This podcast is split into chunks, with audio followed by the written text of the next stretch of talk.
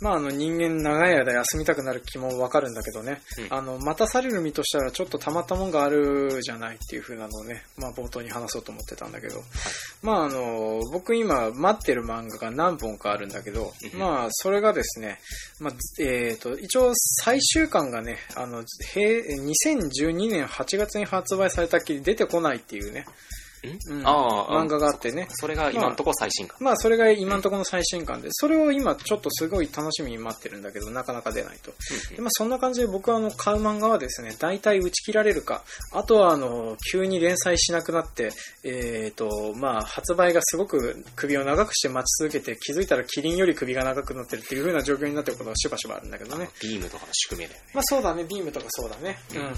それとあと、平子先生、いい加減、ああの、ドリフターズの続き書いてくださいと思う。書いてる書いてるあ、書いてるんだ。書いてる続いてるあれ。続いてる、ちゃんと続いてるよ。あの、年一回頑張って単行本出してる。うん、っていうかね、あの、ほら、あれだよね。うん。割と書いてる方だなって思うようになった。あ、そっか。うんうん。あのーなんか、僕としてはあの、大大道、偉い。ね、偉いね うん。偉いのはいいんだけど、大道神物語、そのうちまとめて出るっていう話を聞いたんだけど、本当かな？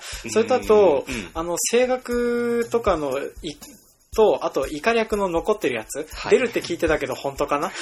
その辺は編集者の人が頑張ってくれればいいんじゃないか？な。そうだね。あの、まあ、とりあえず僕らあの、連載を追ってなかったので、とりあえずね、イカ略の単行本の後に出てるやつはね、見てないから読んで、読めてないんだよね。うんまあだからちょっと読みたいなと思うんだけどね。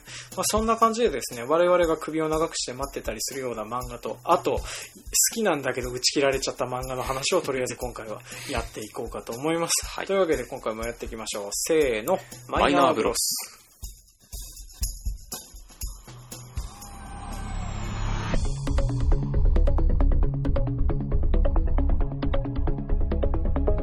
はい、この番組はですね、30歳児の兄と26歳児の弟の、えー2人の老害おじさんでお送りする、えー、ダバなし系ラジオとなっております。まあ、基本的にですね、話す内容が、社会人が世間話で全く使えないマイナーな映画、えー漫画、ゲームについて話したい欲求を発散させていく番組となっております。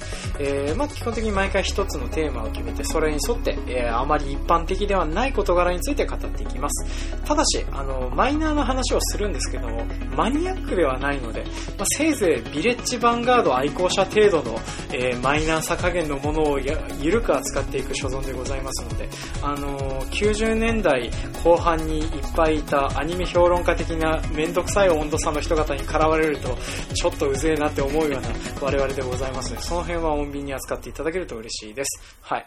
というわけで、えーやっていきますか。はいで、今回はですね、打ち切り漫画とあと長期救済漫画っていう風にことで挙げてるんだけれども、えっ、とね、考えてみたらね、一個ドメジャーなのが入ってたので、それから話しちゃうね。お、どうぞ。どうん。あのーまあ、僕はあの、打ち切り漫画でね、いまあ、ちょっと残念だよねっていうふうに一番思ってたのが、うん。えっ、と、集英社の、えーはい。ウルトラジャンプで連載されていた広告の守護者というのがありまして、はいはいはい。えーこちら伊藤優さんという方が書かれてまして、はい。今現在この人ね、あの、シュトヘルという漫画を、えービッグコミックスピリッツで連載しておりますと。うん。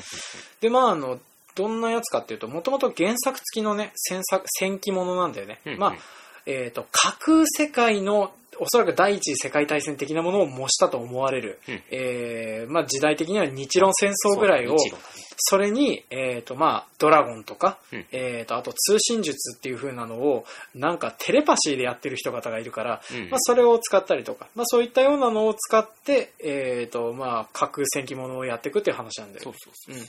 で、まあ、それさ、あのーまあ、打ち切られちゃったんだけれどね。う。ね、あのー、なんか聞いた話によると、うん。えっ、と、原作の、うんえっ、と、なんだろうな、風呂敷を畳まないことで有名な人が、えっと、ちょっといろいろ問題あることをした結果、うんえっと、打ち切りが決定してしまったという人気だったのに、みたいな、人気だったのにね。悲しいことになったみたいな話を聞きましたね。そうなんだよね。で、まあ、あのおかしいな。あのー、もうちょっと続いてればね、うん。うん。あの、二なり副官が出てきたのにね。あ、そうだね。そうだ。二なり服が出てきたんだけどね。まあ、それが出てこなくて残念だなっていうのもあるけど。まああとあの、伊藤優さん、作者の伊藤優さんが付け加えたオリジナルエピソードみたいなところとか、結構いいのかとかあったりするからさ。うんあのーまあ、冒頭でね、一番キャッチーだなって思うのが、猫が犬死になんて笑い話だ、笑い草だっていうふうなことでね、陰鉄ってやるやつがね、あれ、うん、あの、何行かで死んだやつのね、大活躍ぶりね。ね。そうそう。まあそういう風なのがあってね、ちょっと広告の守護者はね、あの、結構楽しかったんだけどね。で、一応1から、えー5巻まで出てて、それも、だねこれね、原作小説の何巻に当たるんだろう？うん1とね巻か2巻？巻とか、結構早いうちに終わるんだよね。今現在原作小説が全部で8巻だっけ？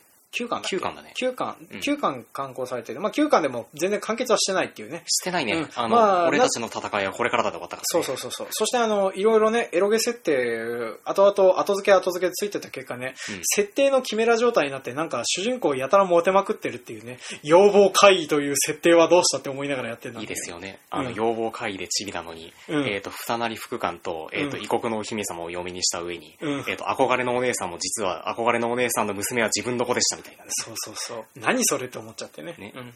まあでも、あの、面白いは面白いんでね。うんはい。まあちょっと、あの、読んでみたらいい人がいたら読んでみたらいいんじゃないでしょうかって。これは、あの、メジャーなので、この辺でさっくりとさしておくんだけれど平野も、幸太先生が挿絵を描いてるよ。8巻だっけ？8巻だね。うん8巻以降そうそうそう。まあでもあの、元の原画家さんの描いてる絵がね、ちょっとあの、なんていうかな、バックフランっていう感じがするよね。あの、イデ、イデを感じる。あ、イデを感じる。うん、イデを感じるっていう。で、あの、その、我々が話してる二なり副官の絵とかがね、アフロになってたりするからさ、ちょっとないんじゃないかなって思いながらね。こう、見て80年代って感じだ80年代って感じだからね。うん、あの、ほら、えっ、と、スケバンデカの、そうそうそう。えっ、と、なんだ、えー、ハードカバー版みたいなやつの、うん。こう、表紙絵みたいな。あれでもさ、あの絵もしかしたらさ、あの、あれと同じじゃない？えっ、と、ボトムズと同じじゃない？え？え？違うかな？全然違うかな、うん、アフロだけじゃない、うん、ごめんね。とりあえず行ってみただけだわ。うんはい。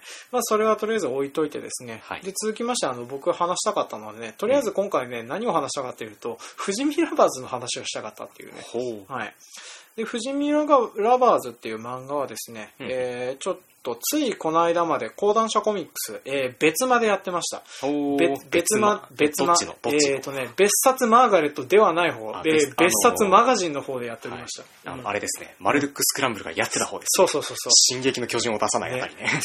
マガジン、そう、進撃の巨人は出さないけどね。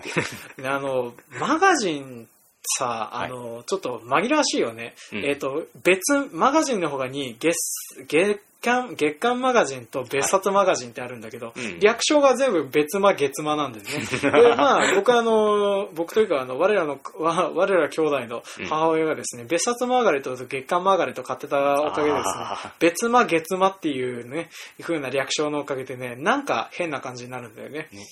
どっちのどっちの、どっちちのってなるからね っていうね。だからあの、買い置きやってるのが別冊マーガレットだっけ？ちげえよ。違うよね。ちげえよ。買い置き別冊マーガレット。でもあの、ほら、あの、なんか確かさ、マーガレットで今さ、あの、それでも世界は美しいって買い置きみたいな話やってんじゃん。買い置きじゃないけど。それは知らねえ。まあ、それが、あの今アニメ化されてたりするんだけどね。うんうんうんまあ、ちょっと元の話に戻るけど、その別冊マガジンでやってた、はいえっと、マガジンの。ね、高木優奈さんって方が書かれてて、この人ね、多分デビュー作なんだよね、これがね。で、おそらくね、その最初に書いた、むなんか持ち込みの原稿みたいなやつがこれなのかなっていう風な感じがするんだけどう、ーん。でまあ、どんな話かっていうと、うんまあ、主人公は河野純という男の子なんだけども、うんあのーまあ、ヒロインで長谷部里乃っていう女の子がいるんだよね。で、その、河野純っていう男の子は、まあ、基本的に熱血で全身全霊の力を込めてこの長谷部里乃のことを愛するっていう風な話なんだけれども、まあ、それが最初中学生から始まってうん、まあ、このヒロインに思いを告白して、両思いになったと思った瞬間、長谷部里乃が消えるっていう。なん、なんだと。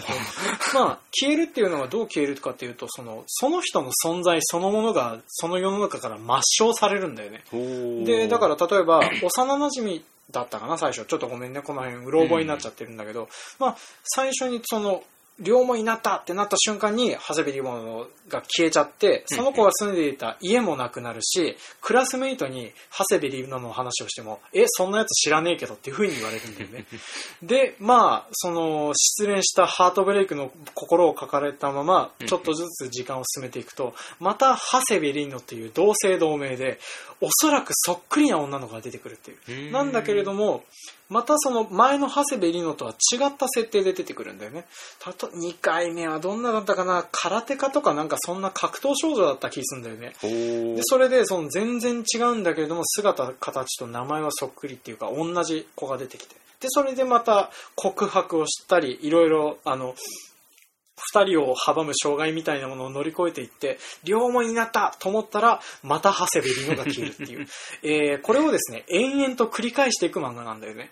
でまあ、僕はあの恋愛漫画って基本的にさあの結末は2つしかない別れるか別れないかの2択しかないんだよねまあそうですね。まあどんなあのそう。この間ねすがすがしいなって思ったのは、うん。あの少女漫画の短編コミック読んだんだけどさ短編コミックって1話でそのカップル成立まで話作るじゃない、うん、でさあのなんか漫画家さんとかっていうのはこれにいっぱい液を足して水を足して味を壊さないようにして膨らますんだなって思うと大変だなって思いながら。でもさ、なんか、うんその、すごい大まかな分け方にするとさ、うん。大体のその少年漫画的な展開のものってさ、うん。ラスボスを倒すか倒さないかになっちゃうじゃない。まあそうなんだけどでも大体あのどう結末がどうなるかみたいなのはね大体どこに落ち着くかみたいなのは元から決まってるもんだからねっていう。でまあそのなんていうかな少年漫画とかはまだ結果が重要なんだよね。うん。結果っていうか、まあ、かそこに至る過程も大事なんだけれども、うん、でもそこに向かって努力してどうこうしていくっていうのが変化が分かりやすいようなっていうか、まあ、設定とか積み重なっていくから分かりやすかったりするかもしれないんだけど、まあ、少女漫画は基本的にそこの落ち着く先が決まってるからさそれにいかに水増し水増し水増しをしていくかっていう風な話になってくるんだよね。だから毎回毎回水抜き会とか作ったりバレンタインデーとかクリスマスのイベントを作ったりとかやってたりするんだよっていうね、まあ、それからあの他の男になびきそうになったりとかねあまあ、そういうのをやっていくんだけど、まあ、それの新しいソリューションってことで、えー両思いになったら瞬間、同一人物が消えて別の人物として出てくるっていうね。あれだよね。そう。バタフライエフェクト的な展開になるんでしょそう。あの、僕がいなければみたいな感じになるんでしょそうなるんだけどね。そう。でもね、途中でなるんだけど、うん。この主人公好きだなってところがさ、うん。この、この主人公さ、熱血で、あの、なんていうかな、あの、えっ、と、まあ、新ジャンル、はい。ひあの、なんだっけな、デレヒート？だっけ？あれ、なんだっけな、デレヒート？なんかね、あの、ね、うん。熱血、ね、あの、そう、んクああれ？クーデレの逆で、うん。なんかいたんだよ、その、あの、ヒーせ赤波ラブラブ天使そうそうそう。そんな感じでね、はい。あの、愛、全身で愛を表現する的な男の子なんだけど、きだそうそうそうそう。で、そんな感じで勢いで来るから、あの、乗り越えるんだよね。あの、乗り越えるっていうかね、うんそれで相手が消えようが何しようが知ったことかって、俺の気持ちはその程度では止められないっていうね、非常に独善的かつ両思いしたいっていうね。いいですよね。うん感情が自分の中で完結してる人。そうそうそう。だからね、非常にかっこいいというか、なんかあの、見ててちょっと泣いちゃうぐらいまっすぐでいいなって思っちゃうんだよね。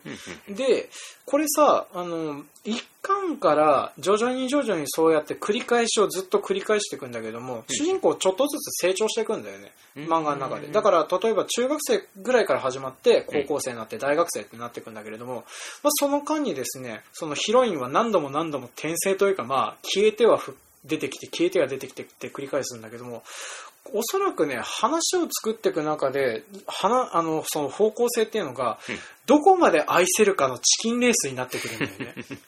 どういうこと？そう。だから、最初は幼馴染とか、うんあとはあの、なんていうかな、明らかに男勝りすぎて近寄りがたい女の子っていうのがうん2回目出てくるんだけど、まあその後に出てくるのが幼稚園児。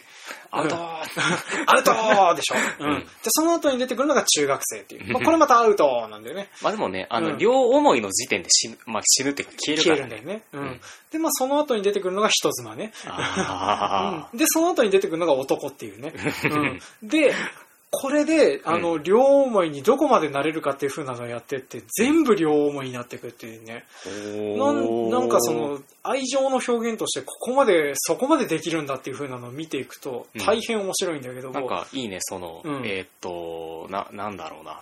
うんその、両思いになったら消えるけれどまた会えるという関係性で満足できる、その、そう、いや、なんだ、なんかどっかで自分の中で折り合いをつけれるみたいな、何、うんその、タフネスだね。いや、でもね、その、うんちゃんとね、失恋した瞬間ね、まあ死にそうなぐらいのグラフィック。てかあの、えあの漫画表現でなんだけれども、まあ、心臓がえぐり出されて出てるとかあー。の体が本当に表あの比喩じゃなくバラバラになるとかっていう風な表現とかしたりするんだけど、かんなんか向こう側は消えることはし、まあ、知らないのか。知ってたヒロインもいる知ってたヒロインもいる。もいるんだけれども基本的にはそのなんか消えるっていう風なのはその法則性自体にその本には知らないんだよね、まあ、なんだけど後半の方になってくると、まあ、ルール説明めんどくさくなってくるのもあって、うんヒロインの方もそのルールを知ってたりはするっていううそれでも、あの、両思いになった証明のためにでも私を消して、消しなさいみたいに言ってくれるヒロインもいるっていう。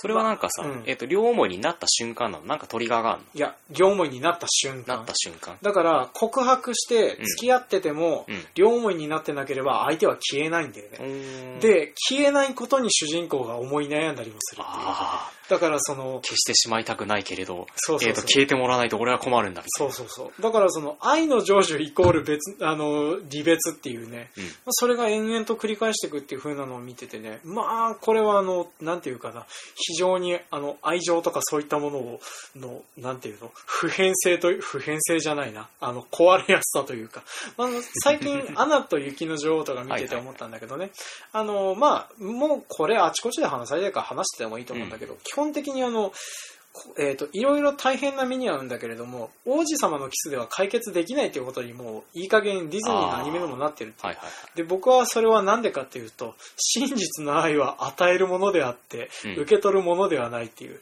なぜならそんなものは一過性であっていずれ壊れていくものだから自分で供給できるようにしなければならないという話だと思うんだよね。ほほほ。うん、でまあそれでその富士見ラバーズの方ではその主人公が延々と真実のアイドルを供給し続けるっていう風なのをやっていくのを姿を見るとまあちょっといいなって思っちゃってね、まあちょっとね、間違えるとね、うん。あの、俺の人間的成長のために死ねえになるけどね。まあそうなるけどね、うん。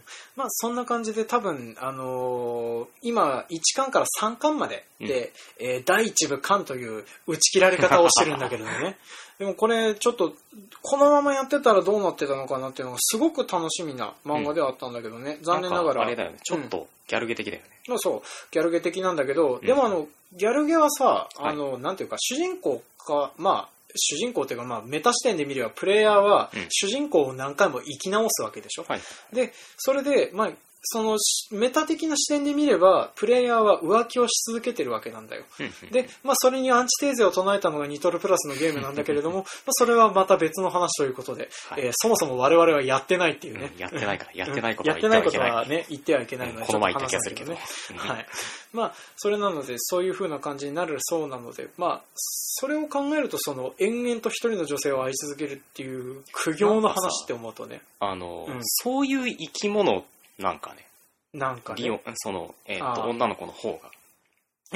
どうもねうん、話を読んでいくとね、まあ、一応ネタバレ的なものに含まれるからあんまり話したくはないんだけれども、うん。あのーまあ、その世界のルールとしてそうなっているっていう。うんまあ誰が用意したのかな、まあ作者なんだけどっていう話にはなっちゃうんだけど、うんでもおそらく多分これ話をどんどん続けていってもそのルール自体は明言されないで終わる話だと思うんだよね。うんっていう不条理だと思う。誰もさ、カフカの変身でさ、い芋虫になるわけないだろ、上皇っていう。設定ちゃんとしろよ、設定って言わないでしょ？まあね、うん。まあ、そんなような不条理だと思うんだ。うんまあ、世界にゾンビが溢れたのはなんででしょうかっていう風なのもね。まあ、最近はあの、いや、なんかその SF 設定的にどうこうじゃなくて、うん。あの、そういう生き物だったら面白いなって思った。うん。なんかいそうじゃん、ありそうじゃないまあそうだね。あの、うんミスターノーバディ、映画のミスターノーバディなんかそんな気がするけどね。うん。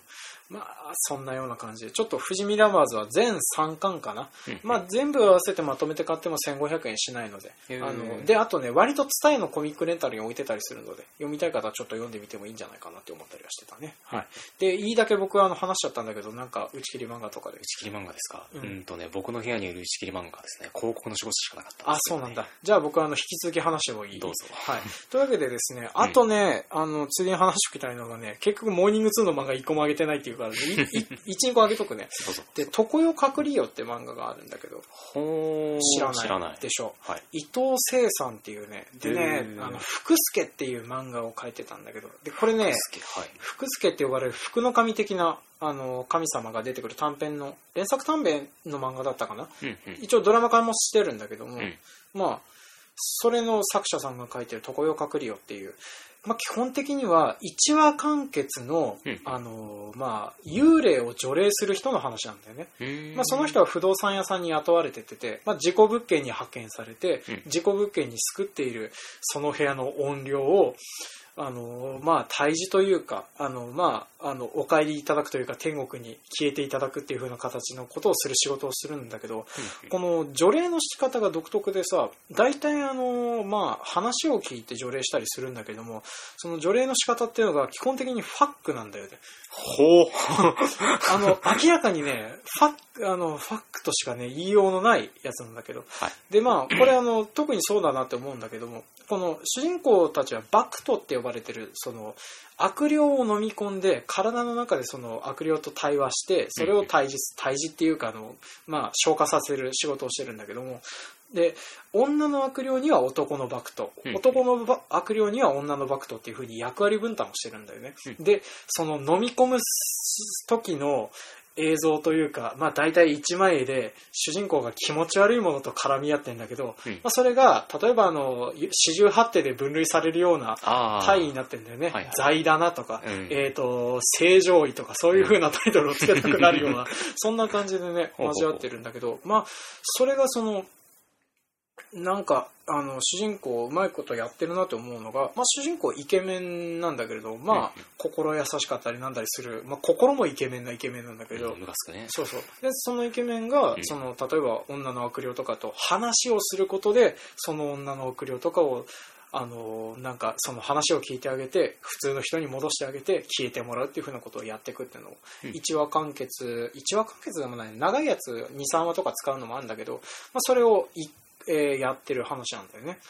で、まあ、あの、打ち切られ臭い終わり方をしてたんだわ。二巻でね。まあ、ななんか基本的には対話で条例する。まあそうだね。あの、でも、プロセスとして飲み込むっていうプロセスがあるんだよね。うんで、それで主人公はその体をかなり酷使するらしくて、うんまあ何回もやってもいずれ死んじゃうっていう風に言われてる仕事なんだよね。まあだからその、まあそういう風なのでちょっと後半本当はスペクタクルがあったのかなって思わせるところなんだけれども、うんうんまあ、まあでもこの話の肝は基本的に悪霊とファックする映画はね、凄まじくいいっていうね。まあそれとあとはあの悪霊というかあの、あの、思いの可視化って気持ち悪いよねっていう風なのをねよく見せてくれてるやつなんだわ。なんかあれだね、あの、聞いたうん。うん。時にパッて思ったのがさ、うん。ああ、そうか、あの、なんだろうな、とりあえず一回やって満足すれば成仏するのかなみたいな感じで聞いてたんだけど。そうそう。まあそういうわけではな、まあ、でもね、描写としてはそんな感じがしたうん多分描写としてはそんな感じなんだろうなそうそうってみたいなま絵面的にはそうなんだけれども、うん。ただその人の内情というか心情の中で起こってるのはこういう風な事態があって、うん。でちゃんと物事も解決したりするっていう話なんだよね。ね。まあちょっと面白かったのでこれはあのえっ、とですねモーニング2で連載されてて今多分あのえっ、と小学館かモーニングだから、うんでえっ、と全2巻出ておりますのでちょっと興味ある方は Amazon で調べてみたりしてくれたらいいんじゃないでしょうか。ちなみにあの常世隔離用は全部ひらひらがなね。うん。常世隔離用で、ほうほうほだから出てくると思います。はい。で、あとは、あの、結局、救済漫画の話1個しか話してないので、もう話しちゃうけど、うん惑星スタコラううんん、僕はよくわかんなかったな。でしょ？でもね、あれ、よくわかんない理由もわかんないけどね。うんまあ、これあの、モーニング2で連載されてます。うんえー多分救済してるのかな。打ち切られてはいないと思うんだけどな。うんう。うんはい、ちょっと邪魔が入ったので、はい。えー惑星スタコラ。で加藤真吉なんてことが書いてるんだけど、うん。まあ、この人何書いてたかっていうと国民クイズを書いてた人なんだけどね、うんそこからだよね、まあそうだね。で国民クイズの話をしちゃうとねだいぶ長くなっちゃうから割愛するんだけど、うん。まああのなんていうかな。えっ、とね国民クイズ制という。はい。はい、えー、という不思まあ、摩訶不思議な政治形態が敷かれたうんディストピア世界の日本を舞台にしたお話だったりするんだよね。パッと見たときね、うんあの、あ、ザ・クイズショーの元ネタなのかなと思ったら、そんなことはなかったよ。ああ、まあね。うんで、まあ、あの、舞台っていうか、その書かれてた時代がバブル期だから、うんあの、日本がそのやったら強い国として描かれてたりするっていう。うんで、まあ、そんなそのディストピアみたいなものを書いてた人なんだけど、この人がですね、今、惑星スタコラっていう、おそらく、その日本をあの、祖先にしているうんどこか不思議な惑星の魔術的かつ科学的かつ不可思議な世界を描いている漫画があったりするんだけど、まあ、この辺、今現在ですね、現、えー3巻まで出ております。うんえー2012年8月23日に3巻が発売されたっきり、えー続巻が出ておりませんと。あの、なんかソイル系の絵柄だよ。まあ、そうっちゃそうなんだけどね。えー金子敦だね。そう、結構、うん結構苦手な絵柄だったりするんだな。でね、まあ僕この漫画あの面白いなって思ってたりっていうか、あと本当はね、買って読んで初めていいなっていう風な本なんだよね。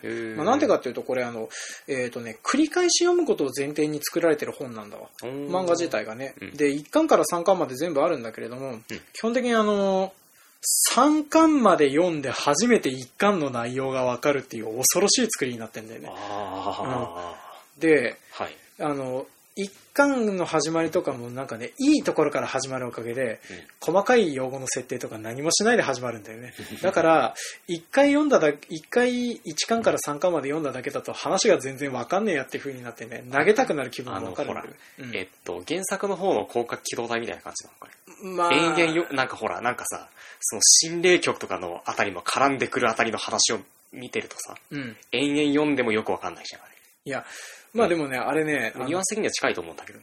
まあでもあの、体感するしかないんだわ。うんで、攻殻機動隊と違うのはさ、あれはね、あの、枠外に設定がいっぱい書いてあるっていう設定ノートが充実してるんだけど、うんうん。あの、惑星スタコラは、あの、和製バンドデシネだから、近いのはどっちかっていうとね、あの、サイバーパンクなんだわ。うーん。だからあのサイバーパンクです。サイバーパンクのさ、うんあの、ニューロマンサーとかああいうさ。明らかに本筋と関係なくないそのサイバーグラスの説明とかっていう、まあそんなようなやつを、うんあの用語とかそういう風なのじゃなくて絵とあと雰囲気だけでやってるサイバーパンクだなって思うんだよね。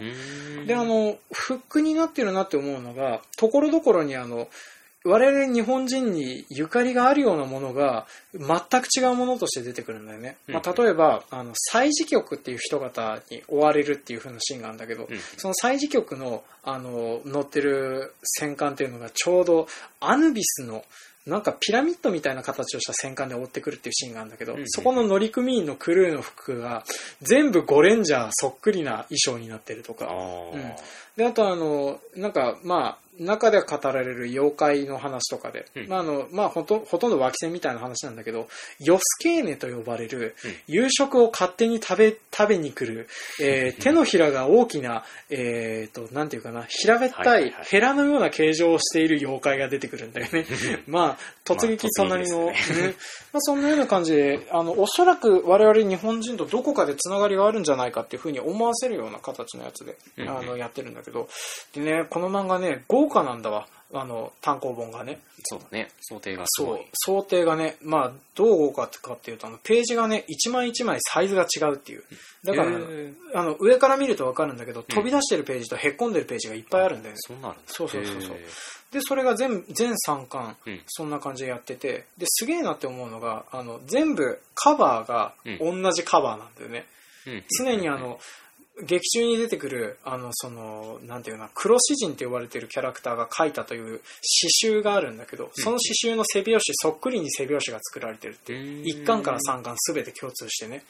で裏表紙にはフルカラーっていう謎 謎のおしゃれさねそうだね。うん見たことないね。あのー裏表紙が振るから。なんていうかなあの粋な感じだよねうん。うん、そう。裏地にはいいものを使ってっていう、うん 歌舞伎かっていう風な感じはするんだけど。で、そんな感じで、その、まあ、手元に持っておきたいコレクターズアイテム的な感じなんだけれども。ああ、なんか、そうか、そういう感じなのか、あれは。で、それで多分繰り返し読むことを前提にしているからこそ、話がわっけわかんない作りになってんだよね。うんとね、なんかその、さっきフックになってるって言ってたうん。部分のこじゃれた部分がね、うんあの、あんまり得意ではない感じだったんだあ、そうなんだ。うん。だからそれで多分、ああんまり得意ではない感じだったんだと思なるほどね。うん。まあ、ちょっとそんな感じで、あの、惑星スタコラもいいなとは思うんだけど、う。うん。ね、なんか、あれもね、あの、続きを楽しみにしてんだけど、なかなか出なくてね。そしてあと、話して、話したりするんだけれども、うんこういう熱量で話して、あれ面白いって言ってくれる人ってね、果たして何人いるんだろうと思っちゃってね惑。星スタコラはね、結構難しいと思う。ねあの、うんな、なんかね、その惑星スタコラのうん絵,、絵柄とさ、うんそのやってることのうんなんかセセンスみたいなものってさ、うん。あんまり他で見ないんだよね、基本。ねだから、類似してそ、えっ、と、それに行くみたいなうん感じのものがちょっと思い浮かばない。うんっていうか、その何？えっ、と、は80年代風みたいなものがちょっと感じられるんだけれど、あでだからその部分で、その、ほ他のものから飛んでいけるものがあんまりないっていうか。でねあれどっちかというとね何に近いかというとバンドデシネに近いと思うんだ。バンドデシネなんだよね。ね、だからあの、あれに近いんだよね。アンカルとかに ホドロスホドロフスキーのアンカルとかに近い。俺は先にアンカル読めばよかったのか。まあそうだね、うん。アンカルもまあ大変だけどね、うん、あれも読みやすいんだか読みにくいんだかって感じ。で、あの、冒険活劇が好きです。ね。まあ、なんでちょっとあの分かりづらいかもしれないんだけどでもあの、読む価値とかあの特にあのそのビジュアルノベルとか好きな方とかは、うん。買ってみる価値はある漫画だとは思うんだよね、うん。そして多分売り上げが上がったらもしかしたら続き書いてくれるかななんて思ってたりもするんだけどね。まあ何とも言えないので、うん。えーとまあそんな話でとりあえず長々と話したのでこの辺で締めとこうかな、うんうん。はい、というわけで今回は、えー打ち切り漫画長期救済漫画のお話でした。はい。